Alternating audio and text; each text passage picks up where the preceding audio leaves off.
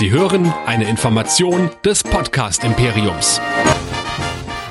Live aus den Nerd Studios in Düsseldorf. Ist das der Krieg der Sterne oder kann das weg? Hier kommt Nerdizismus, die Podcast-Show von Nerds für Nerds. Heute mit Jedi Nerds, dem Star Wars Podcast. Und hier der Meister mit seinem Padawan. Hier sind Chris und Michael. Herzlich willkommen bei den Jedi Nerds, eurem Star Wars Podcast hier bei nerdizismus.de. Mein Name ist Chris und mit mir dabei Padawan Michael. Ich grüße dich. Lebe lang und fröhlich. Ah, da haben wir uns wieder eingefunden hier zu unserer launigen Stunde Star Wars Besprechung. Etwas spät. Wir waren krank. Ja, uns hat's flach gelegt. Das war eine Con Mhm. dazwischen. Es war viel los. Wenn ihr das hören wollt, dann hört doch mal in unsere Hero Nerds Folge rein. Da haben wir da ein bisschen drüber gesprochen. Aber eine Sache, Michael, ist dir vielleicht aufgefallen. Ähm, dass es nämlich äh, in dem heutigen Tag, während wir heute diese zwei Folgen aufnehmen, noch überhaupt nicht passiert ist. Weißt du, was, Was? womit ich so die letzten Male immer gestruggelt habe? Nee, kein bisschen. Ich hatte doch diese Computerprobleme, über die ich in dem letzten Ja, äh, in der Tat. Cast so äh, gesprochen habe. Und du glaubst nicht, was am Ende zu höchstwahrscheinlich wirklich die Ursache des Problems war. Ich habe du ja keine, gesagt, äh, keine Updates installiert hast. Nein, nein, nein, nein. Ich, ich bin ja, ich bin ja schier durchgedreht, was die Updates anging. Ja, wirklich Grafikkarte, Mainboard, ja, ähm, äh, alles, ja, Windows, bla, alles Updates gemacht. Ich habe mir einen Virenscanner runtergeladen. Ich habe die Festplatte defragmentiert. Ich habe es Forever Nerd Girl äh, regelrecht äh, unter vorgehaltener Waffe dazu gezwungen, ja, ähm, unmittelbar und große Teile ihrer ähm, Sammlung und Mediensammlung von der C-Platte auf die D-Platte auszulagern, damit die SSD-Platte immer frei ist und so weiter. Wirklich alles gemacht und ich hatte ja gesagt, dass das Komische war, dass der Rechner immer so stockte, bis man dann die Windows-Taste drückte und da ging es wieder weiter. Ne? Und äh, dann ist mir irgendwann aufgefallen, es ist nicht nur die Windows-Taste, es ist grundsätzlich, wenn man irgendeine Taste auf der Funktastatur drückt. Und dann war das Ah, am Ende jetzt die also das Funktastatur. Okay. Fragt mich nicht, was die Funktastatur für die Batterien sind voll, habe ich extra neue reingemacht, aber aus irgendeinem Mhm. Grund funkt im wahrsten Sinne des Wortes die Funktastatur dem Rechner dazwischen und das ist mir nämlich dann aufgefallen, als ich dann, als ich krank war, Age of Empire 4 gespielt habe und es halt da exakt genauso war. Das heißt, sogar beim Ladebildschirm, also während das Spiel geladen hat, hat er aufgehört zu laden, solange bis man eine Taste gedrückt hat. Und dann habe ich die Okay. Funktastatur mal abgeschlossen, halt nur die Laptop-Tastatur äh, genutzt und dann ist es nicht mehr aufgetreten. Jetzt habe ich heute hier eine kabelgebundene Tastatur seit Jahrhunderten mal wieder und siehe da, es funktioniert. Also Freunde, ja, und wer hat, wer wusste das wieder? Wieder mal keiner, ja. Keine Hilfe gab's von den Hörern. Bin, bin enttäuscht. Das ist übrigens das übliche, have to try turn on and off again. Hunderttausend Mal habe ich on and off gemacht. Du, ich, ich habe mir meine einfache Cherry-Kabeltastatur und bin ich wunderbar mit zufrieden. Das Einzige, was ich Funk habe, ist wirklich meine Maus. Äh, aber das hat ja, die hat ja auch einen eigenen Adapter, was das angeht. Und der ist, glaube ich, sogar Bluetooth, was das angeht. Deshalb, zum Glück bin ich von sowas bisher verschont geblieben. Bevor ihr jetzt aber denkt, mein Gott, ist das jetzt hier der Wolfgang Backes vom Computerclub oder worum geht's hier jetzt? Nein, natürlich nicht. Hier ist nerdizismus.de und äh, ihr seid jetzt hier beim Star Wars Cast gelandet, aber wir haben ja noch viel, viel mehr und es geht ja auch bald weiter wieder mit Star Trek. Mhm.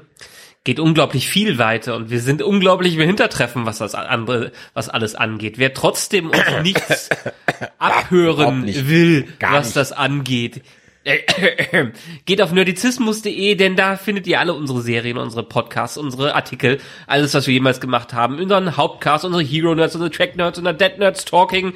Unglaublicherweise geht's da auch weiter. Die Jedi Nerds, Nerdplay, West Nerds, wo es dann dementsprechend aktuell nicht weitergeht und nicht Ja, weitergehen wird. ja. Und äh, die Game of Nerds, aber alles findet ihr da und ihr findet vor allem den ganz wichtig ganz oben ganz viele Buttons, die ihr drücken könnt, nämlich einen Button, der kommt ihr auf euer Mailprogramm und schreibt uns am besten an info@nerdizismus.de, um uns euer Feedback direkt ganz klassisch per Tastatur rüber zu schicken. Oder schreibt uns ganz modern übers Handy eine WhatsApp an die 0152596477709. Auch gerne eine Sprachnachricht. Wir sind ja immer froh darüber und kriegen auch mittlerweile ganz schön viele. Oder diskutiert mit auf nerdizismus.de slash Discord und seid fleißig beim Live-Diskutieren mit dabei. Ganz genau. Und natürlich freuen wir uns auch über Bewertungen bei iTunes, Spot, Pod, Podcast Addict, nein, bei iTunes, Spotify oder Podcast Addict. Und äh, da haben wir uns jetzt, haben wir auf iTunes haben wir zwei neue Bewertungen gekriegt. Die eine ist von Hockey äh, fünf Sterne, super, moin. Und die andere ist von Düffelbüpfel, äh, drei Sterne mit, naja, Star Wars Fan, moin. Übrigens, ihr seid so, naja, hört mal Inside the Armor. Ja. Okay. Danke für beide Rezensionen an dieser Stelle. Äh, nee, wir hören nicht Inside the Armor. Wir reden hier. Äh, übrigens ist, muss man sagen, dass äh, bei Spotify in der Tat die Jedi-Nerds ähm, keine guten Kritiken haben. Äh, wir Ach, okay. sind, ja, ja, ja, da kommen wir nicht gut weg. Wir haben sonst immer weit 4,x4, 6, 4, 7, 4, 8, so. Das ist so unser Durchschnitt bei allen mhm. Podcasts. Mhm. Aber äh, auf Spotify haben wir nur eine 3,6. Ich, das fing irgendwie damit an, als uns anfing Kenobi nicht zu gefallen. Sind wir doch ein bisschen zu sehr Lester Podcast, was das angeht. Ja, das äh, ja, hat einige äh, dann doch nicht gefallen. Ähm, ich habe da durchaus äh, ja auch gesagt, dass mir die ersten sechs Folgen von Andor nicht so sehr gefallen haben. Mal schauen, wie mir die nächsten sechs Folgen gefallen haben. Und ähm, ihr könnt vielleicht aus einem einen oder anderen Podcast unsere treue Hörerin und Sprachnachrichtenschickerin, die Judith, und sie hat uns auch wieder eine kleine kurze Nachricht geschickt. Und das übrigens auch immer sehr gut. Wir bekommen doch einige Sprachnachrichten inzwischen von euch.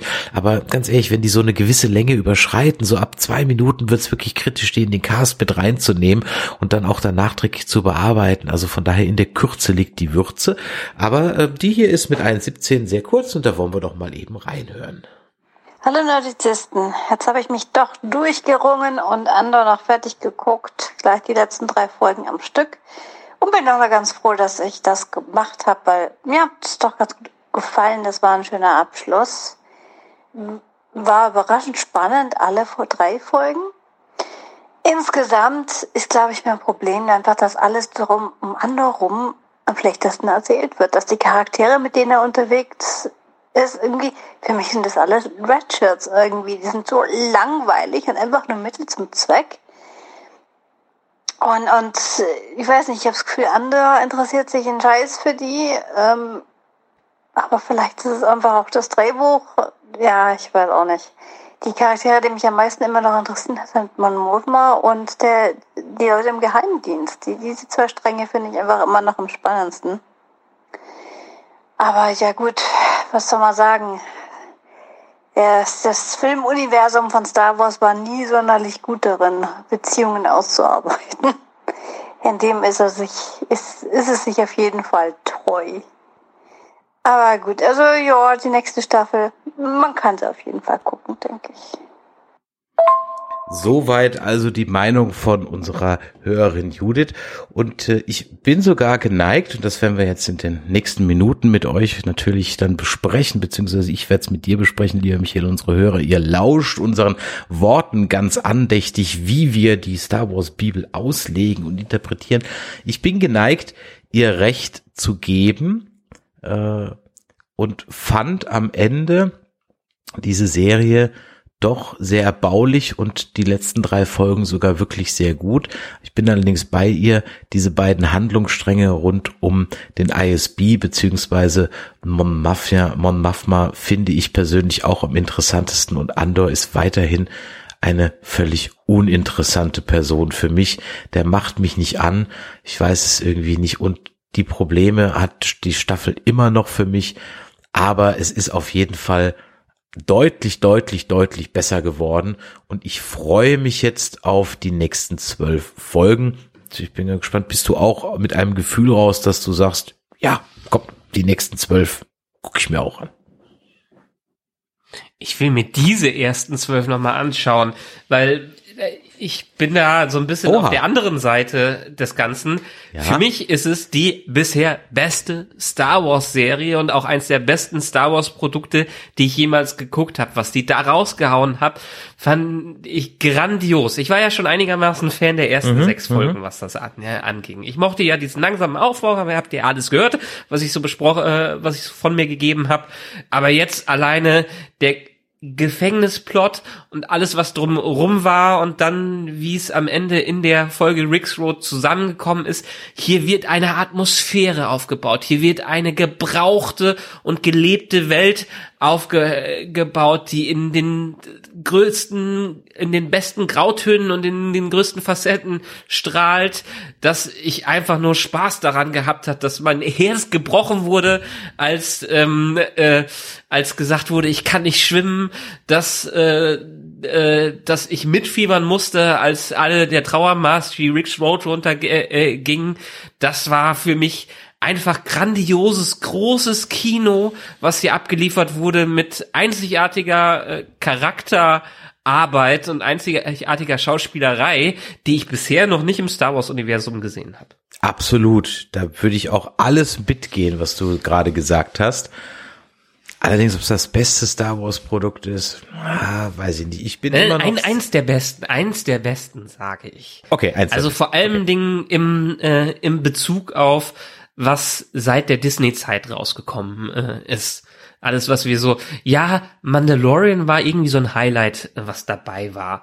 Aber jetzt auch im direkten äh, Vergleich zu Mandalorian hat diese Serie so viel mehr Futter und ich mag es fast zu behaupten, weil es keine Serie ist, die sich dem Star Wars Ethos anbietet und sagt, wir müssen gleichzeitig ein gut gucken, guckender Kinderfilm oder für eine Kinder äh, äh, für Kinder gerechte Serie sein, um viel ähm, viel Spielzeug zu verkaufen und Merchandise dabei zu haben und das dann auch bei der Jugend weiterzutragen. Das ist eine durch und durch erwachsene, spannende Serie und das hat mich daran äh, total gegriffen, dass es auf allen Ebenen eine für Erwachsene geschriebene Dramaserie im Star Wars Universum äh, war und das dementsprechend für mich ein Niveau erreicht hat, was im Dialog und in der Story selten ein anderes bisher hinbekommen hat. Und was ich der Serie auch durchaus zugute halte, ist, dass sie an dieser Stelle zwar voll mit Easter Eggs ist, aber im Gegensatz zu anderen Serien oder auch, auch im Star Wars Universum, Universum der Versuchung widersteht, dieses Look hier, guck da, schau, schau und jetzt guck doch, das musst du gut finden, ja, sondern gar nicht. Da sind eine Menge Easter Eggs drin, zum Beispiel, dass einer der, ähm, dass der Typ, mit dem er aus, mit dem Ende aus dem, aus, ähm, na, aus dem Gefängnis flieht, dass das derjenige ist, der dann auch später in Rogue Road, in Rogue One einer der Trooper ist, also einer der Rebellentrooper.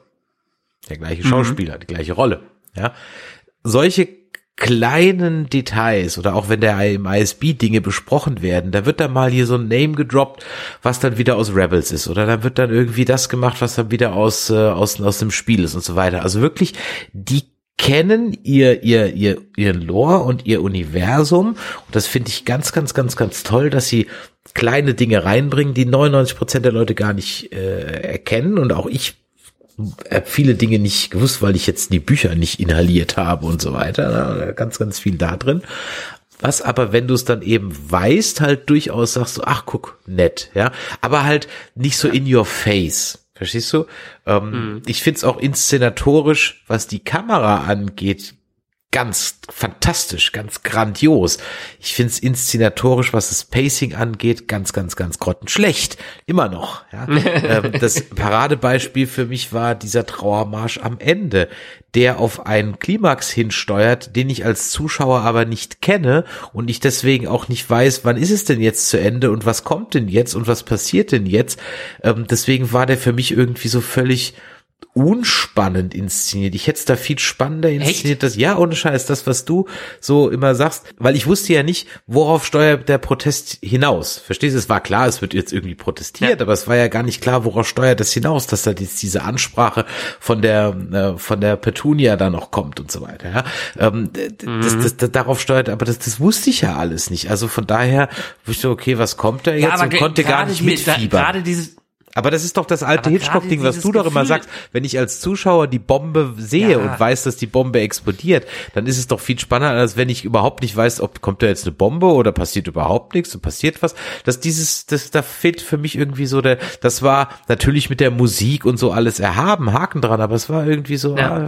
ah, und so war es halt irgendwie die ganze Zeit, ne? Auch in dem, aber, aber gerade dieser Marsch, als sie, Du, gerade dieser Marsch, als vorher gesagt wurde, ja, wir haben die Bewohner dazu gezwungen, erst ab dem und dem Zeitpunkt ihren Marsch durchzuführen ja. und dass die wirklich nur diese Ricks Road äh, ja. äh, runter können ja. und die plötzlich viel früher anfangen und geschlossen darunter gehen, was keiner erwartet hat, wo man denkt, wow, was passiert jetzt? Jetzt äh, kommt gleich der große Clash so unge ungefähr. Das hat man doch gefühlt in der Atmosphäre, die da vermittelt äh, äh wurde und das das hat einen doch gerade mitgerissen, gerade man wusste nicht, genau worauf es hinläuft, äh, kommt jetzt zu einem riesigen Aufstand, kommt jetzt zu einer riesigen äh, Rebellion, weil die sich nicht an das halten, was die das Imperium denen vorgibt und weil die Andor eine Chance geben wollen. Aber was passiert? Man, man wusste, dass jetzt irgendeine eine Art Sache passiert, aber genau dieses Unwissen, was da jetzt dabei rauskommt, das war für mich gerade äh, das Spannende. Ja, ich bin völlig bei dir und das sage ich ja auch immer wieder, dass es ähnlich wie bei Hitchcock ist. Man kann dieses Stilmittel einsetzen, dass man äh, zeigt, worauf es hinausläuft als Zuschauer und dann mitfiebert, bis es, bis das Fass wirklich überläuft. Man kann den Zuschauer aber auch bewusst im Dunkeln halten und mit diesem Mysterium äh, äh, spielen, was viele im Bereich der Mystery Box nicht hinbekommen. Und das hat hier allein, wie gesagt, die, die Inszenierung, dadurch, dass man nur die Musik von dem Trauermarsch hatte, dass plötzlich alle sich gefragt haben, was passiert hier, dass alle sich in Position gebracht haben, weil sie nicht wussten, was äh, da, lo da los ist. Ähm, das, das hat für mich die, die unglaubliche Spannung äh, da ausgemacht und ich habe wirklich mich in meinen Sitz gekrallt, als, äh, als es da weiterging. Guck an, ne? Weißt du, mein Problem war an der ganzen Sache, wäre das eine ganz normale menschliche Erdentrauerfeier gewesen, wo du weißt, was passiert und wie die abläuft, dann kann ich auch eine ja. Abweichung davon erkennen und dann entsprechend plottechnisch würdigen. Hier wurde mir jetzt irgendwie eine Trauerfeier präsentiert, von der ich nicht weiß, was darauf passiert und wie die ablaufen soll und worauf das mhm. hinzusteuert. Und so saß ich halt die ganze Zeit irgendwie vom Fernsehen und hab mir gedacht, so ja, okay, what's the point? Go on with the show. Ja, ähm, äh, also ich wusste halt nicht, wann ist das jetzt zu Ende und ich habe dann irgendwann mal aus Versehen auf die Fernbedienung gedrückt und habe halt gesehen, oh, noch fünf Minuten, okay, dann ist es gleich vorbei. also, hm, ja, ähm, deswegen, also ich hätte mir einfach da eher gewünscht, so zeigt mir die tickende Zeitbombe oder erklärt mir vorher. Und das ist das gleiche wie, bei, wie bei dem Heistplot. Auch der Heistplot, habe ich ja auch gesagt, mhm. war so unglaublich drösch und unspannend, weil ich eigentlich gar nicht genau wusste, okay, was, what's the fucking point? Die Durchführung dieses Heistplots war dann halt nicht so konkret gemacht, dass wenn der dann durchgeführt wird, dass man dann weiß, ah ja, okay, und das kann jetzt alles schief gehen, weil mir vorher nie gesagt wurde, was alles schief gehen kann. Deswegen sah das natürlich fantastisch aus.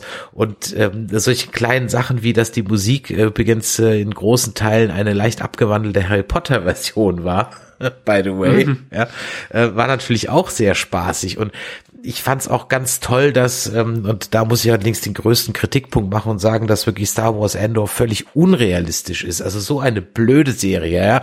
Also völlig unrealistisch. die, die, die, ja, ich weiß gar nicht, wie man sowas machen kann. Da sind Stormtrooper, die was treffen. Das kann nicht sein. ja.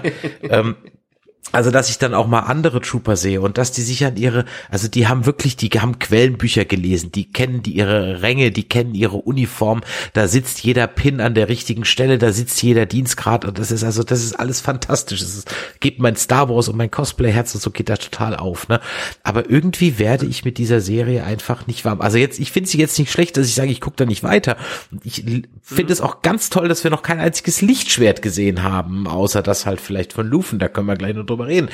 Aber ich, es klickt irgendwie nicht bei mir. Es, ich mag den Endor nicht. Ich mochte, das war für mich schon der Schwächste in Rogue One.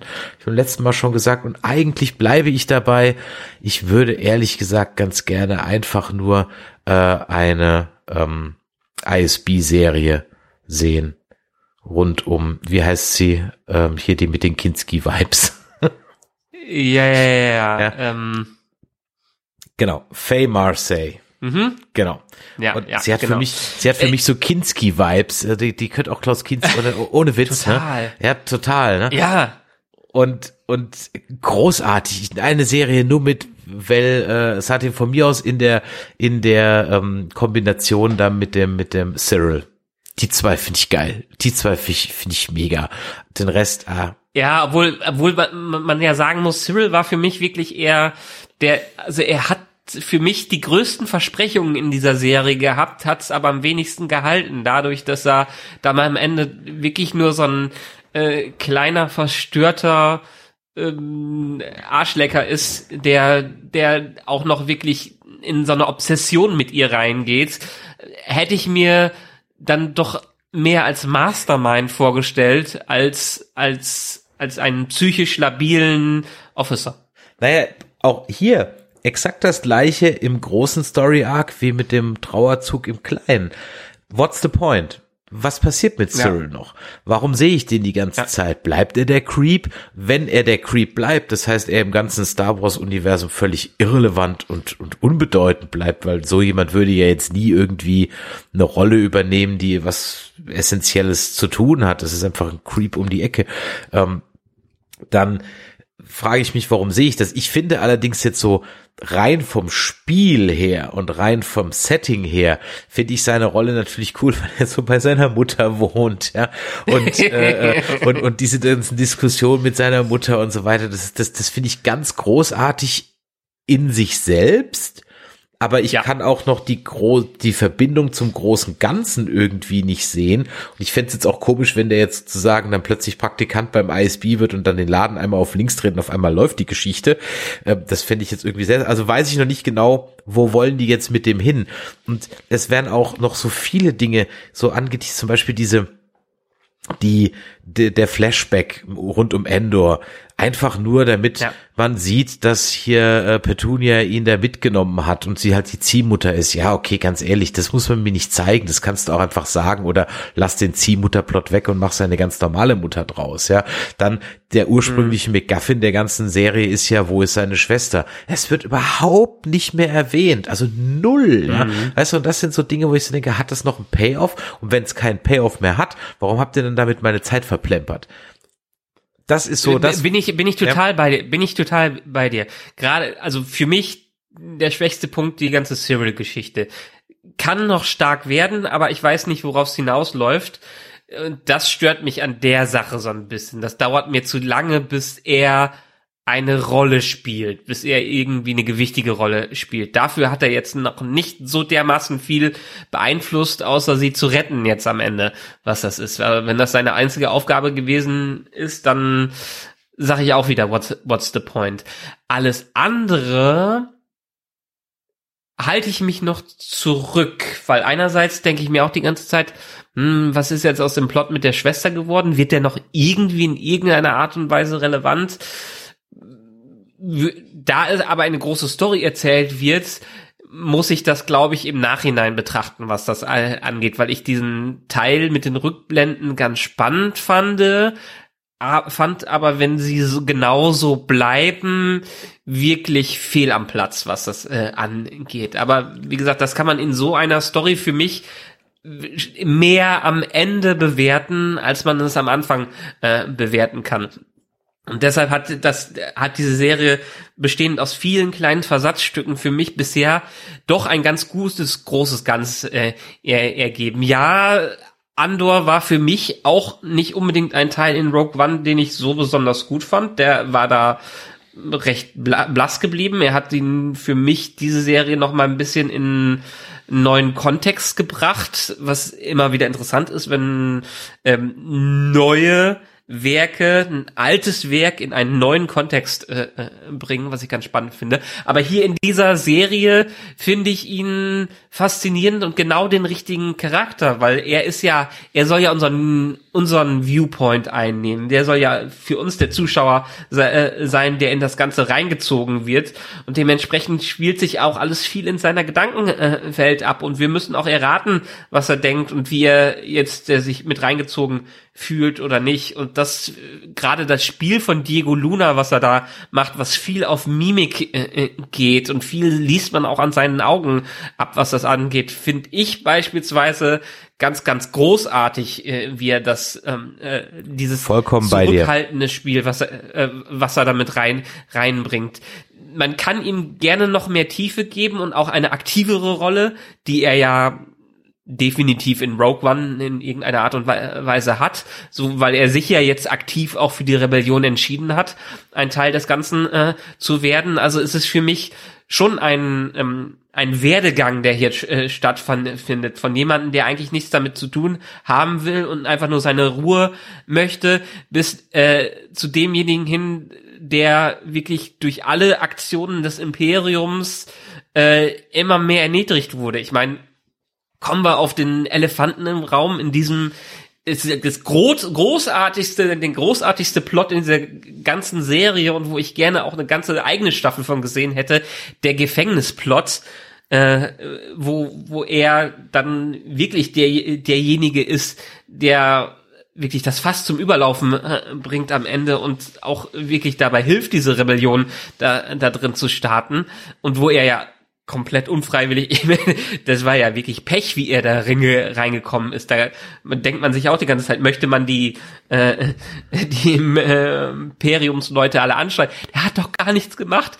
Der hält sich doch zurück und versucht doch einfach nur ähm, ganz unauffällig zu sein und trotzdem steckt ihr ihn da drin und steckt ihn in dieses, in das, das beste Cameo überhaupt äh, und äh, packt nochmal Andy Serkis mit rein.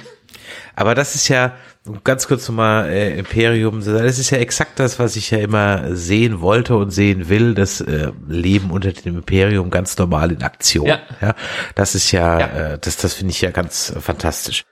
Aber auch beim Gefängnisplot, bei dem ich dir im Grunde genommen vollkommen zustimme, ist auch hier wieder diese Geschichte, dass ich den Plot des Ausbruchs nicht kenne und mhm. man sich dann halt fragt, okay, warum der sägt, sägt der jetzt da an dieser Leitung rum? Okay, das Wasser kommt raus. Ah, es ist halt dann doch äh, sowas Profanes wie elektrisches äh, Leitung und so weiter. Da ich muss, ah, das, das kann man cleverer inszenieren irgendwie, dass ich als Zuschauer mehr mitfiebere. Dadurch, dass ich nicht weiß, wie der Ausbruch vonstatten gehen soll, gucke ich ihn an, konsumiere ihn, kann aber nicht mitfiebern, weil ich nicht weiß, was schiefgehen kann, außer dass die ja. hat irgendwie jemand wenn Und dann merkst du schon, das ist schon dreimal das gleiche Problem, was ich einfach damit habe. Das, vielleicht ist das ein Stilmittel, das ich nicht kenne, ja, äh, was jetzt irgendwie mm. so total en vogue ist und so, dann, dann okay, gut, dann ist es halt nicht meins. Ich würde es halt einfach an der Stelle anders machen. Schön fand ich natürlich bei dem ähm, Gefängnisplot vor allem die Ironie, dass äh, Cassian Endor natürlich am Ende an seiner eigenen Vernichtungsmaschine arbeitet. Äh, definitiv. Ich meine, man hat ja die ganze Zeit schon vermutet, dass es irgendwas wahrscheinlich mit dem Todesstern zu tun haben muss, aber dass genau der Laser damit aufgebaut wird, der der Einsatz des Lasers, das ist ähm, ja Ironie des Schicksals, sagt man so schön dazu. Ne? Ja.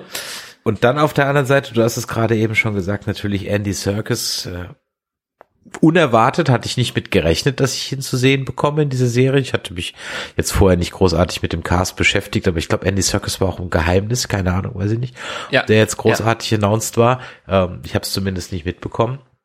Und das war natürlich ganz toll, ihn da zu sehen. Und äh, hat es auch ganz, ganz fantastisch gemacht. Auch diesen ganzen Gefängnis, diese Kommunikation ne, hier von Gang zu Gang und wo sie dann rauskriegen, dass sie überhaupt nicht entlassen werden, sondern einfach nur in einen anderen Trakt gesteckt werden. Ähm, ja hat so was Cube-mäßiges. Ja, gemacht, ne? absolut. Und da kann ich auch diese Verzweiflung voll und ganz verstehen. Und das war so dieses, dieses Gefängnis auch in seiner, in seiner Schlichtheit und dann halt auch irgendwie, es war ja gar nicht so dieses abgeranzte, so wie man so sich so ein Ding da vorstellt, sondern so rein und, und alles. Also das war wirklich äh, ganz unglaublich geile Vibes. Übrigens auch eine direkte Hommage. Ähm, und hier kann man wirklich von Hommage reden, denn es geht hier um den ein Erstlingswerk oder ein frühes Werk von George Lucas, nämlich äh, THX 1138, in dem das Gefängnis ähnlich inszeniert ist wie jetzt hier in äh, Endor. Daher ist es jetzt kein billiger Rip-Off, sondern schon äh, absichtlich, weil man das so machen wollte. das hat natürlich wirklich richtig Spaß gemacht zu gucken und diese Verzweiflung, auch dieses Teamwork, man konnte da wirklich mit denen mitleiden, obwohl diese Sinnlosigkeit der Arbeit und dann trotzdem aber irgendwie das Beste geben wollen mit der Hoffnung, dass man da wieder rauskommt. Also das war wirklich ganz fantastisch und umso krasser war dann halt auch eben, und das passt ja dann zum Endor, wo sie dann fliehen und er halt dann eben sagt, ja, ich kann nicht schwimmen und der Endor hüpft halt einfach trotzdem runter. Also er, er unternimmt halt überhaupt nicht. Naja, er, wurde, er wird mit runtergezogen. Ja, okay, er wird mit runtergezogen, aber er hat ja danach auch nie wieder von ihm gesprochen, er war dann weg, ne? Und du, du, du siehst ihn ja, da kommt ja auch keine Einstellung mehr, wo man dann Andy Circus irgendwie weinend da oben sieht oder so, sondern er ist weg. Also Punkt, er ist aus, aus, ja, aus der ja. Geschichte raus, fertig aus, Feierabend, vielleicht sehen wir ihn noch mal, aber höchstwahrscheinlich nicht mehr. Was, was ja, aber das ist, dann das, in sich wieder das ist ja auch diese Brutalität, die dann genau ja, das ist ja diese, diese Brutalität, die wir ja von Rogue One gesehen haben, wo er, äh, um nicht auszufliegen, äh, am Anfang auch seinen Kumpel einmal erschießt. Ja, ganz genau. Ja, und äh, ja, genau, die, äh, dieser Plot, das am, Anf äh, am Ende dann dabei. Übrigens, eine Sache, die dementsprechend doch etwas unrealistisch ist, dass die alle diesen Sprung von diesen 200 Metern. Ja, ja, ja. ja. ähm, es ist, ich habe ich hab letztens irgendein Video mit so Highdivern gesehen, die, ähm, keine Ahnung, von 40 Metern oder sowas äh, äh, springen und extrem dafür trainieren müssen, dass die so einen Sprung überhaupt überleben und dass der Körper den äh, überhaupt mitbekommen kann. Und die sind da ja mindestens 200 Meter in der Luft, äh, in der Höhe, was das angeht. Ja, das war mir auch so ein Ticken zu hoch. So er so, ah, okay, okay, na gut. Aber ansonsten war es eigentlich ja. schon sehr lustig und auch dann, wie sie dann später vom Planeten dann sozusagen entkommen, das halt so der übliche, wir überfallen diese zwei Schrottsampler halt dann und dann hat so diesen kleinen Twist. Der war mir schon fast so ein Ticken comedyhaft. Der hatte so ein bisschen was von, ja, so ein bisschen diese, diese zwei Monster so, oder diese zwei Aliens, die waren so fast schon ein bisschen Meet the Feebles mäßig irgendwie. So, hätten so, hätten so bei Doctor Who oder so mitmachen können irgendwie, ne? Die waren so ein bisschen, aber war okay, war du, okay, okay die, die Fans, die Fans hoffen ja immer noch, dass irgendwo im Hintergrund oder im Senat mal Jar Jar auftaucht. ja, müssen wir mal, müssen wir mal schauen. Also, das war ein tolles Dreierding und dann ging es ja dann zum nächsten Dreierding, nämlich dann um den Tod seiner Mutter oder seiner Ziehmutter und seine vermeintliche Verhaftung dann eben zurück auf Ferrix. Und das war zwar irgendwie recht interessant. Aber auch hier waren es wieder diese kleinen Details, die ich am Ende des Tages viel spannender fand. Zum Beispiel das Foltergerät, das ich wirklich absolut erschreckend äh, fand. Oh ja. Also äh, die Todesschreie von Kindern ins Hirn impliziert kriegt. Was ist okay, das, das, das, das, das ist mies, ja, das ist richtig mies. Äh, ich habe übrigens noch einen. Das ist psychologische Kriegsführung. Absolut, einen kleinen Exkurs habe ich übrigens noch. Ähm, ich glaube immer noch, dass es mit diesem Haushaltsdruiden, mit dem B2Evo oder B2 oder wie der heißt, ich habe irgendwie dieses Gefühl, damit hat's noch was auf sich. Der verhält sich für einen Druide doch sehr, also wie als wenn das eigentlich das Bewusstsein vom Vater wäre, das da hochgeladen wurde oder von seinem Bruder oder irgendwie von seiner Schwester. Ich, also der, der ist irgendwie so ganz anders als alle anderen Druiden. Ähm, auch von dem, mm. wie er es sagt, so dass ich das Gefühl habe. Er hat ja auch das, Imo im Namen. Ja, als wäre da irgendwie das bewusst, oder es ist halt irgendwie so ein, so ein Seniorendruide. so, so, so statt Streichelkatze. Aber es ist auch schön zu sehen, dass er sich ab und zu mal aufladen muss. Ja, ja, das durch. Aber ja, das passt ja dann auch wieder zu der ganzen Atmosphäre auf dem Planeten, die auch äh, da äh, entsprechend runtergeranzt ist und nicht dieses Hightech aus den Prequels hat. Mhm. Ja, schön fand ich dann natürlich auch die Idee, dass wenn du dann da stirbst, dass du ein Backstein wirst. Ja. Um dann einfach wieder in so eine Mauer. Irgendwie, irgendwie, weiß ich nicht, gar nicht so, also jetzt mal ohne Witz, jetzt stell dir doch mal vor, was wärst du lieber Backstein im Haus deiner Kinder oder verstreut irgendwo no name random im Wald oder von äh, Maden zerfressen im Boden. Da Also ich, die möchte sowieso nicht Maden zerfressen im Boden. Äh, äh, Back, Backstein finde ich da deutlich charmanter. also Irgendwie, ne? am Ende meines Lebens ver, verbrennt mich ruhig und packt mich irgendwo rein, dass ich noch nützlich bin in der in der Richtung. Das passt für mich völlig. Dementsprechend dieses dieses in, tief äh, sechs Fuß in der äh, neun Fuß tief vergraben zu sein in der Richtung hat mich noch nie gereizt aber ehrlich gesagt ich bin ja auch aus der ka- katholischen Kirche ausgetreten von daher ähm, das ist noch ein ganz anderes Thema wo ich sag lasst mich lieber nützlich am Ende meines Lebens sein als irgendwas anderes Also, liebe Hörer, der Michael möchte ein Backstein werden später. Oder vielleicht auch ein Kristall, dass du in ein Lichtschwert eingesetzt werden kannst. Ähm, Lufen. Ich bleib dabei, das Ja. ist ein verkappter Jedi. Äh, vielleicht einer, der so immer gestruggelt hat, auf welcher Seite er so steht mit leichten dunkle Seitentendenzen, ja, so ein bisschen shady ist, dass es ihm jetzt nicht so schwer fällt, auch Leute im wahrsten Sinne des Wortes absichtlich äh, über die Klippe springen zu lassen. Aber ähm, die Gerüchte gehen ja, es könnte der äh, Padawan von ähm, hier Darth Tyrannus aka Count Dooku gewesen sein. Ähm, Das wird so ein könnte man aus diesen Tales of a Jedi herauslesen, diesen kurzen Animationsfilmen, die jetzt gerade auch bei Disney Plus sind, die man by the way einfach gucken kann, aber die einem auch danach nicht sonderlich weiter haften bleiben. Ähm, Das wäre so eine Möglichkeit. Dieser Lufen-Plot und dieser Mon Mothma-Plot. Ich finde die Mhm. eigentlich ganz interessant. Und ich glaube, dass wir hier so ein bisschen äh, aufs Kreuz gelegt werden. Also die Mon Mothma, die weiß ganz genau, was, was, was Phase ist und hat natürlich ihren Chauffeur auch absichtlich mithören lassen und so weiter und so weiter. Ähm, sie hat das ja sehr Ja. geschickt eingefädelt, dass sie ihrem Mann sozusagen die Spielschulden untergejubelt hat und dann einfach wieder ihm, ihm dann da- dazu beschuldigt hat. Auch da würde ich sagen, mehr davon. Gib mir doch mehr Intrigen, mehr House of Cards auf Coruscant. Definitiv und auch äh, die ganze diese ganze dramatische Geschichte, äh, wie sie ihre Tochter äh, ver verkauft für die Ja, Rebellion ja, ja, ja. am Ende, das das Opfer, das dafür nötig wird, allein der Monolog von Luthen über das Opfer, was er gebracht hat, eins der besten Szenen in dieser Serie überhaupt. Stellan Skarsgård sollte gerne direkt dafür einen Emmy, Emmy bekommen. Da, wo er mit Da dem ISB-Spion redet, ne? Ja, er mit dem, genau, ja. ja, das, das, Das- war die Stelle, wo ich so dachte, ah, Opfer gebracht, der hat bestimmt mit der dunklen Seite rumexperimentiert und ist deswegen vielleicht aus dem Jedi-Orden rausgeflogen oder irgendwie sowas. Ja, aber aber allein genau was die, ich meine, wir sind ja im Aufbau der Rebellion und die ist ja dementsprechend äh, verstreut und noch noch noch keine Allianz in, in der Richtung.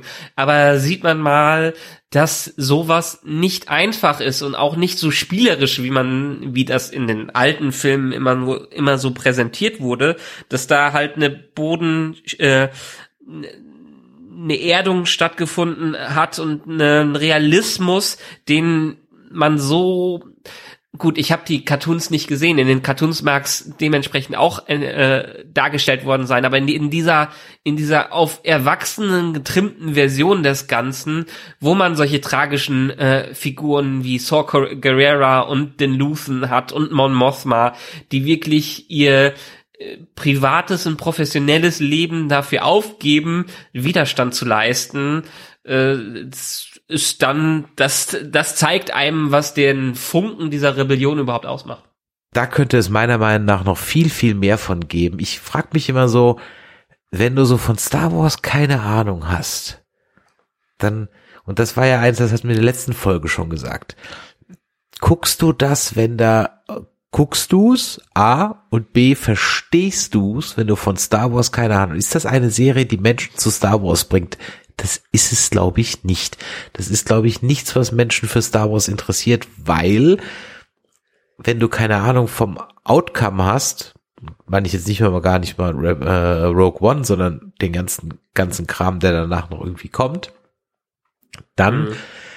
bleibt für den Wissenden im Star Wars Lore diese ganze Rebellion natürlich jetzt sehr wunderbar mysteriös angedeutet. Aber für jemand, der keine Ahnung hat, der jetzt den Imperator noch nicht ein einziges Mal gesehen hat, ähm, da weiß ich nicht, ob, ob der da Bock drauf hat, das zu gucken irgendwie. Ich überlege noch Das so. frage ich mich bei dieser Serie auch. Vor allen Dingen ben benötigt sie ein gewisses Vorwissen und eine gewisse Tiefe. Allerdings kann ich das schwer, kann ich das hier wirklich schwer beurteilen, was das angeht. Ich könnte mir vorstellen, dass wirklich ähm, die die Hochwertigkeit der Skripte und des Schauspielerns Leute mit reinzieht, aber dementsprechend ist der Name Star Wars natürlich steht oft für was ganz anderes, was das, was das angeht.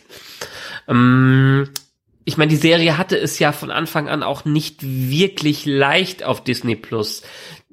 Wir haben am Anfang drüber geredet, du warst nicht ganz von ihr überzeugt, aber das hat sich scheinbar ja auch, auch wenn Disney keine Quoten rausgibt, so ein bisschen in den Quoten niedergeschlagen, so dass die das sogar im analogen Fernsehen gesendet haben, um die Leute zum Gucken auf Disney Plus zu bewegen. Und erst im Laufe der Serie hat sich überhaupt ein gewisser Bass in der Öffentlichkeit darum entwickelt, weil man dann erst mal gesehen hat, was was für einen Stellenwert denn so eine Serie ähm, von von den Skripten, von der Schauspielerei, von der Art des Dramas, das präsentiert wird, haben kann, so dass am Ende, zumindestens in meiner Bubble, die Serie auch überall nur noch gepriesen wurde.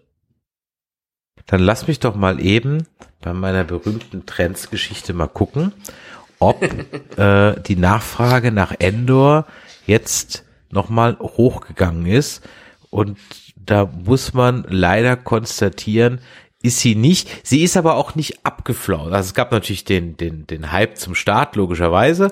Und dann hat sich auf so einem Niveau eingependelt, ähm, der äh, dann zum Finale nochmal einen kleinen Bass gekriegt hat und jetzt pendelt es vor sich hin.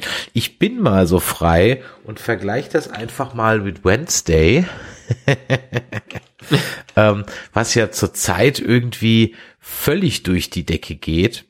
Und da muss man sagen, ay caramba, äh, da gehen auch die Suchanfragen im Verhältnis durch die Decke und das hat jetzt schon äh, Endor um den Faktor 10 überholt. Also äh, es ist Okay. und bleibt einfach keine Sache, die irgendjemand, der nicht aus der Star Wars Bubble kommt, zum Star Wars hinführt. Das muss man einfach konstatieren. Das muss ja jetzt grundsätzlich Ja. nicht Schlechtes sein, aber das ist natürlich aus rein kommerziellen Gesichtspunkten und am Ende des Tages haben wir schon mehrfach in anderen Casts ge ge gesprochen, auch wenn wir uns immer wieder darüber aufregen, geht es darum, ge- müssen hier Abonnenten ge äh, erzielt werden und das ist ja auch ich, das weiß ich jetzt nicht genau, aber ich weiß es natürlich, das merkst du ja selber bei deinem Handyanbieter als Bestandskunde, da zählst du ja nichts. Der Neukunde zählt. Ja, Der Bestandskunde ist Ja. ja irrelevant. Ich weiß nicht, wie das bei Streamingdiensten ist, ob es am Ende auch nur um Neukunden geht und der Bestandskunde zwar ein bisschen bei Laune gehalten werden soll, aber der eigentlich dann eher irrelevant ist.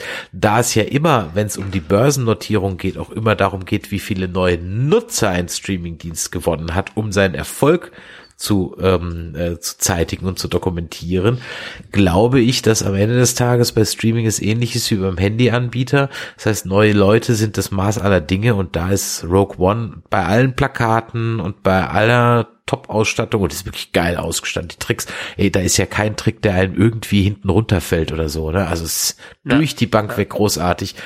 Leider, ich glaube, da, aus der Sache muss man es vielleicht sogar als Fehlschlag bezeichnen.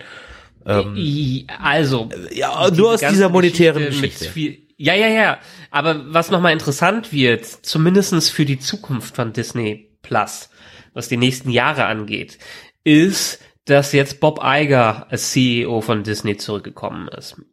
Wir erinnern uns, der Typ hat 20 Jahre lang, über 20 Jahre lang Disney geleitet und hat so krasse Akquisitionen wie Pixar und Lucasfilm und so gemacht und hat wirklich in seiner Zeit ist Disney enorm groß geworden. Hat sich dann vor ein paar Jahren rausgezogen. Ich meine, der Kerl ist ja mittlerweile auch schon über 70 Jahre alt, was, äh, was das angeht. Und dann wurde ein anderer Bob, Bob Chapek, damit reingenommen und hat das äh, übernommen. Jetzt ist der geflogen und Bob Iger kommt zurück, weil es gemunkelt wird, ähm, dass einfach zu viel Kohle und zu viel aufs Pferd von Disney Plus gesetzt wurde, so dass der Rest des Unternehmens ziemlich untergegangen ist von den Parks und Co. Also, dass das Geschäft deutlich gelitten hat dadurch, dass man so einen riesen Fokus und sie so viel Kohle in Disney Plus gepumpt hat und Bob Iger jetzt äh, das Steuer wieder in eine andere Richtung ziehen kann und wahrscheinlich auch ziehen wird. Ähm, ich könnte mir gut vorstellen, dass es zumindestens für die Budgets mancher Serien und Filme schon einen Einschlag geben wird, was das angeht. Und das bedeutet sicherlich auch für solche Serien wie Andor. Gut, die zweite äh, Staffel wird gerade gedreht und ist schon mehr oder weniger äh, durch, aber dass wir vielleicht sowas nicht mehr so schnell in der Art wiedersehen werden. Vor allem, weil du auch, wenn du als CEO neu reinkommst, dann natürlich auch die Zöpfe von deinem Vorgänger einfach aus Prinzip auch abschneidest. Ja, also ja. das sind dann so die Zeiten, in denen dann Filme, die mehr oder weniger fertig sind, dann auch schlicht und ergreifend einfach dann im Giftschrank landen und nie wieder rauskommen. Ja, ähm, ja. und äh, das oder oder Serien fast fertig eingestampft werden oder die in Pre-Production sind einfach nicht weiter verfolgt werden oder Dinge, die schon zumindest draußen sind, dann einfach kein Marketing mehr kriegen und dann halt einfach äh, im Nirvana versanden und so weiter. Also da kann auf jeden Fall Dinge. Also das beste Beispiel dafür ist ja jetzt der, der ganze Warner Discovery Richtig, Merger, genau. Ähm, der, wo einfach ganze Filme wirklich im Tresor verschwunden sind, um sie als äh, Steuer abzuschreiben. Ja. Und wo wirklich enorm an Kosten jetzt eingespart wird. Ich meine, jetzt nach der Pandemie wird überall an Kosten eingespart, was einfach krass ist, wie überall das Downsizing statt, äh, stattfindet. Aber ich könnte mir vorstellen, dass zumindestens bei Disney Plus da ein paar Ko äh, Köpfe rollen, was das angeht aus der Business-Seite. Aber einen Aspekt möchte ich hier eigentlich noch mal erwähnen, bevor wir dann gleich zum Schlu äh, Schluss kommen, ja. dass Andor es doch geschafft hat, äh, mich von einem Produkt zu überzeugen, wo wir auch schon öfters drüber gesprochen haben, was jetzt nicht unbedingt mein Lieblingsfilm äh, in der Sequel-Ära von Star Wars war. Und zwar habe ich mir nach Andor nochmal Rogue One angesehen. Aha. Und du kennst, du kennst, du kanntest meine Meinung dazu. Ja, ich fand ihn im Kino ausführlich okay, darüber gesprochen. Einer hatte, unserer besten Casts. Ja, genau. Ich fand ihn im Kino okay, aber es war dann doch mir zu sehr irgendwie das alte. Und das nächste Mal, wo ich mir das zweite Mal angeschaut habe oder das dritte Mal, ich bin mir nicht, mehr, nicht mehr sicher, was irgendwo auf einem Flug, Flugzeug bin, bin dabei eingepennt. Dementsprechend war das meine Meinung von Rogue One, die so im, Kopf, im Hinterkopf hängen geblieben ist. Ähm, ich habe ihn jetzt nach Andor nochmal angeschaut, um zu gucken, ob ich ihn vielleicht für mich doch neu einordnen kann. Und sieh da, äh, mittlerweile ist er in meiner Stellung unter den Filmen dann doch ziemlich weit nach oben gerutscht. Nicht, nicht über Last Jedi, das können wir uns immer noch drüber streiten. Last, Je Last Jedi über diesen einen komischen Film, das ist fast wie Indiana Jones 4. Ist, ist für mich immer noch einer der, der gro großartigsten Star Wars Filme, aber ich muss zugeben, jetzt vielleicht sogar durch die Einordnung von Rogue One, äh, äh, äh von Andor, ist Rogue One dann durch das letzte Mal gucken doch ein deutlich stärkerer Film im Nachhinein, als es für mich vorher war. Das freut mich, dass du da noch auf die richtige Seite gewechselt bist. Ich habe jetzt gerade mal wieder angefangen, Rogue One zu gucken. Mir hat zehn Minuten erstmal nur laufen lassen. Ich muss mal gucken, wie ich ihn finde. Ich fand ihn, hab den ja abgefeiert. Der Film hat seine Schwächen. Da brauchen wir nicht drüber reden. Also beziehungsweise wir haben drüber geredet. Da geht er einfach mal zurück fünf Jahre zurück äh, und, und hört da mal unsere Folge an. Und äh, der Film ist, weiß Gott, nicht perfekt, aber er war damals einfach so erfrischend, wunderbar oldschool und so, so normal und so. Ah, war es irgendwie doch wieder was anderes und, und die richtigen Knöpfe als auf, auf den alten weißen Mann gedrückt. Das hat sehr viel Spaß gemacht. Und das waren ja dann eben auch die Sachen, wo ich ja letzte Folge schon gesagt habe, brauche ich jetzt Endor, der war halt eben jetzt gerade nicht das Highlight von, von äh, Rogue One gewesen, sondern dann halt eher mehr so, mehr Mats Mikkelsen zum Beispiel, ja, auch ganz nice gewesen. Egal. Also das, ähm, auf jeden Fall, das verstehe ich auch. Aber auch, auch bei, bei Rogue One muss ich sagen, ich meine, eine der Szenen, die du weiterhin abfeierst und die wir auch dann öfters auf Cons und Quiz gezeigt haben, ist natürlich die berühmte Vader-Szene vom Schluss. Und sie hinterlässt immer noch einen gewissen Wow-Eindruck, aber im Gesamtkontext des Films finde ich das noch gar nicht mal die, stärk die stärkste Szene. Und ja, wie gesagt, dadurch, dass jetzt Andor jetzt einem als Charakter noch mal anders ans Herz gewachsen ist oder man ihn anders erlebt hat, ähm, stellt das das Ganze doch noch mal in einen anderen Kontext, wo man wirklich noch mal seine Meinung revidieren oder neu einordnen kann. Mhm. Ja, ich kann mir auch gut vorstellen, dass ich vielleicht irgendwann mal, nee, über Last Jedi, nee, nee, über die, also ich, ich, ich weiß nicht, ob ich jemals noch zu der Prequel, äh, äh, nee, nicht Prequel, zur Sequel-Trilogie zurückgehe und dann nochmal. Das ist, wir hatten ja gerade im Cast vor Wakanda Forever gesprochen, das hat auch so ein Film, wo unser Fazit war, der war nett, aber guck's noch mal an. Nee. Und Rogue One ist halt eben ein Film, der durchaus öfter mal ähm, da bleibt und der hat, der hat was und äh, ich glaube auch, und dann können wir für heute vielleicht auch mal auf die Zielgerade dieser Serie noch mal einspielen. Ich glaube auch, dass ich mir diese Serie noch einmal komplett am Stück angucke. Noch mal so komplett mhm. am Stück weg.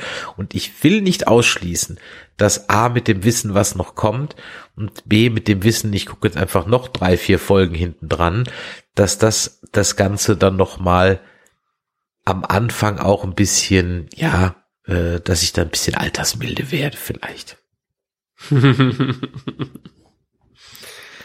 ich ich finde es ja schön, wenn man, da, wenn man äh, Dinge mehrmals gucken muss, um sie in ihrer äh, in ihrer Ganzheit wertschätzen. Ja, äh, streich doch mal muss, sag ich, doch, ich, sag doch mal mehrfach gucken kann. Äh, gucken kann. Okay, gucken kann. Ist, hast du vollkommen recht. Aber ich erlebe das so oft in gerade auch heutzutage bei Filmen, dass sich meine Meinung doch beim zweiten Mal anschauen noch wenn es ein gewisser Abstand dabei ist, doch wieder nochmal ändert. Weil es ist natürlich auch eine ganz andere Atmosphäre, wenn man es im Kino guckt oder, oder wenn man es zum ersten Mal guckt und die ganzen Eindrücke auf einen einprasseln und man das erst verarbeiten muss, was überhaupt in so einem Film passiert. Deshalb äh, sind manche Filme beim zweiten Mal gucken deutlich bescheidener als beim ersten Mal gucken, aber viele Filme auch äh, nochmal besser beim zwei beim zweiten Mal oder nochmal interessanter beim zweiten Mal sich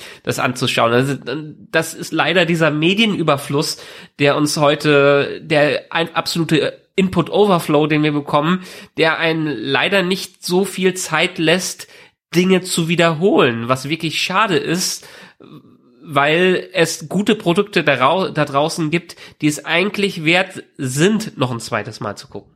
Ja, aber das muss ja dann auch ein bisschen der Ansporn sein für Content-Schaffende, Serienschaffende, dass sie halt in diesem Content-Overkill dann doch eben immer etwas finden, damit es beim Zuschauer, beim Konsumenten dann halt eben doch bisschen hängen bleibt. Also sozusagen, mhm. ich kann natürlich den Fast Food, den Mc's Burger machen. Da haben wir schon öfter die Analogie gebracht. Der bleibt nicht hängen, aber er schmeckt in dem Moment okay. Jetzt bitte keine Diskussion über McDonalds oder anderen Fast Food. Ja, ihr wisst, worauf wir hinaus wollen aber der ist halt dann auch gegen gegessen und er hält nicht lange vor und irgendwann werden wir, es wird so Serien geben, du weißt es, wenn wir jetzt dann auch bald unseren Jahresrückblick machen, wo man in seine äh, Serien-Timeline äh, bei Netflix durchgeht und sich wundert so, Ach echt, das habe ich geguckt. ja, und dann gibt es halt Serien wie The For All Mankind oder so, die werden einfach äh, in deinem oder Breaking Bad oder Better Call Saul und vielleicht auch Endor, wenn wir einmal das ganze Bild gesehen haben, die bleiben einfach ja. auf ewig drin hängen und dann gibt's halt eben so Serien, was weiß ich, ganz ehrlich, wie wie She-Hulk oder so oder auch hier ähm, Falcon and the Winter Soldier, die werde ich nie wieder ansehen. Weil bevor ich das ja. mache, gucke ich mir ganz andere gute Serien an, wie zum Beispiel nochmal eine Runde Sopranos oder Better Call Saul. Oder zum x-ten Mal Rick and Morty. Woohoo.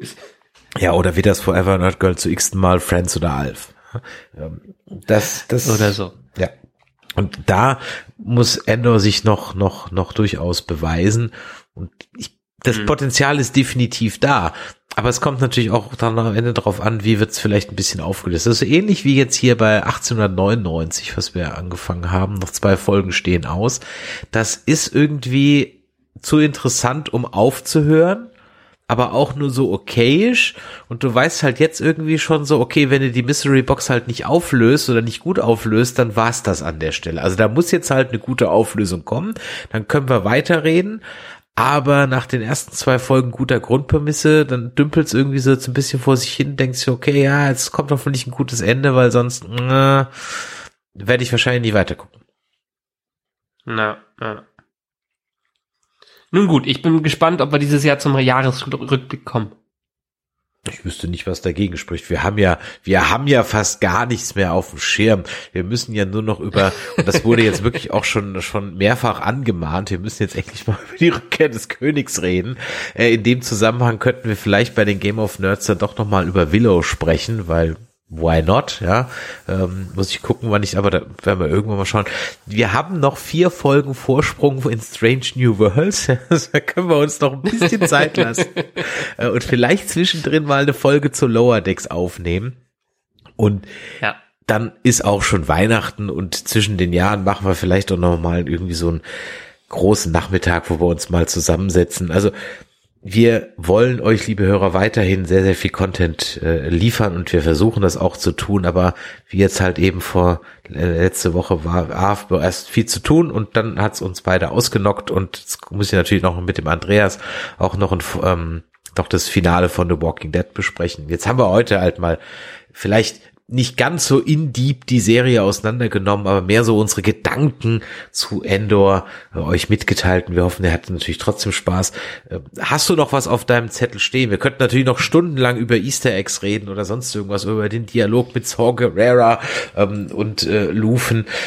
Aber irgendwie habe ich so das Gefühl, dieses Werk erst wirklich beurteilen zu können, wenn ich einfach den Rest komplett gesehen habe. Das, das ist so mein ja. Fazit von diesem Ding in dem Wissen, dass ja, es aber mein, Fa mein Fazit ist, dass es ja, mein Fazit ist, dass es mir ein anderes Produkt äh, deutlich äh, verbessert hat im Geschmack und mhm. dass ich wirklich gespannt bin, wie es weitergeht. Ich war, war ja einigermaßen pessimistisch, was diese Serie anging, weil ich jetzt ja auch nicht unbedingt der größte Rogue One Fan war, aber sie hat mich dann doch vollkommen überzeugt, was das angeht.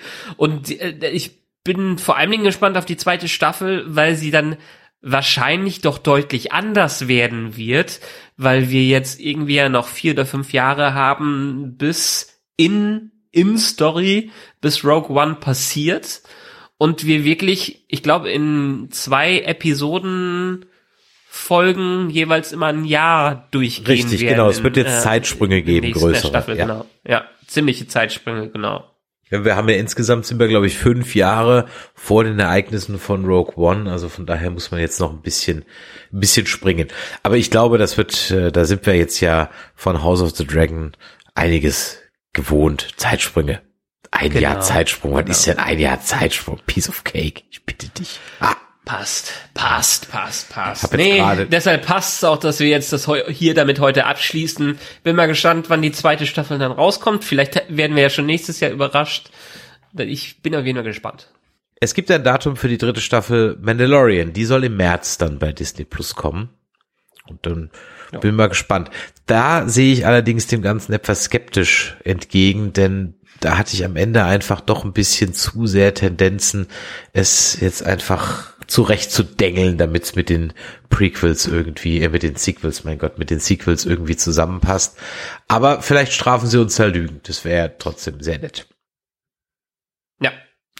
Gut, in diesem Sinne, wenn euch das heute hier gefallen hat, dann lasst doch mal ein Däumelein nach oben da und bewertet uns natürlich genauso super wie die anderen beiden auf iTunes, Spotify oder Podcast Addict, vor allem auf Spotify. Wir müssen echt von diesen 3,6 Sternen runter, Leute. So, also so schlecht ist das hier doch weil ich nicht. Ne? Also von daher gebt euch da mal ein bisschen Mühe.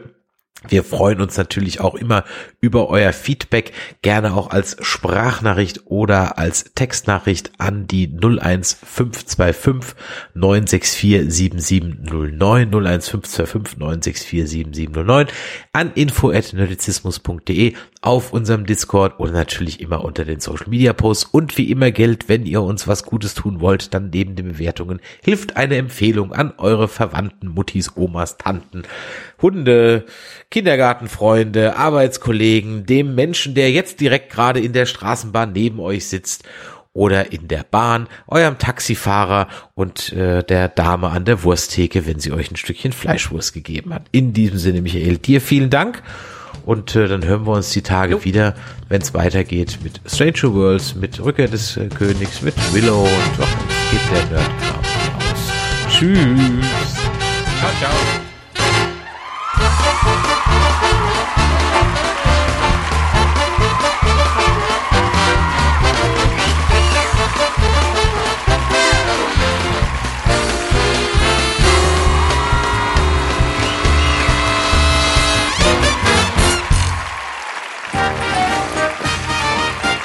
Eine Produktion des Podcast Imperiums.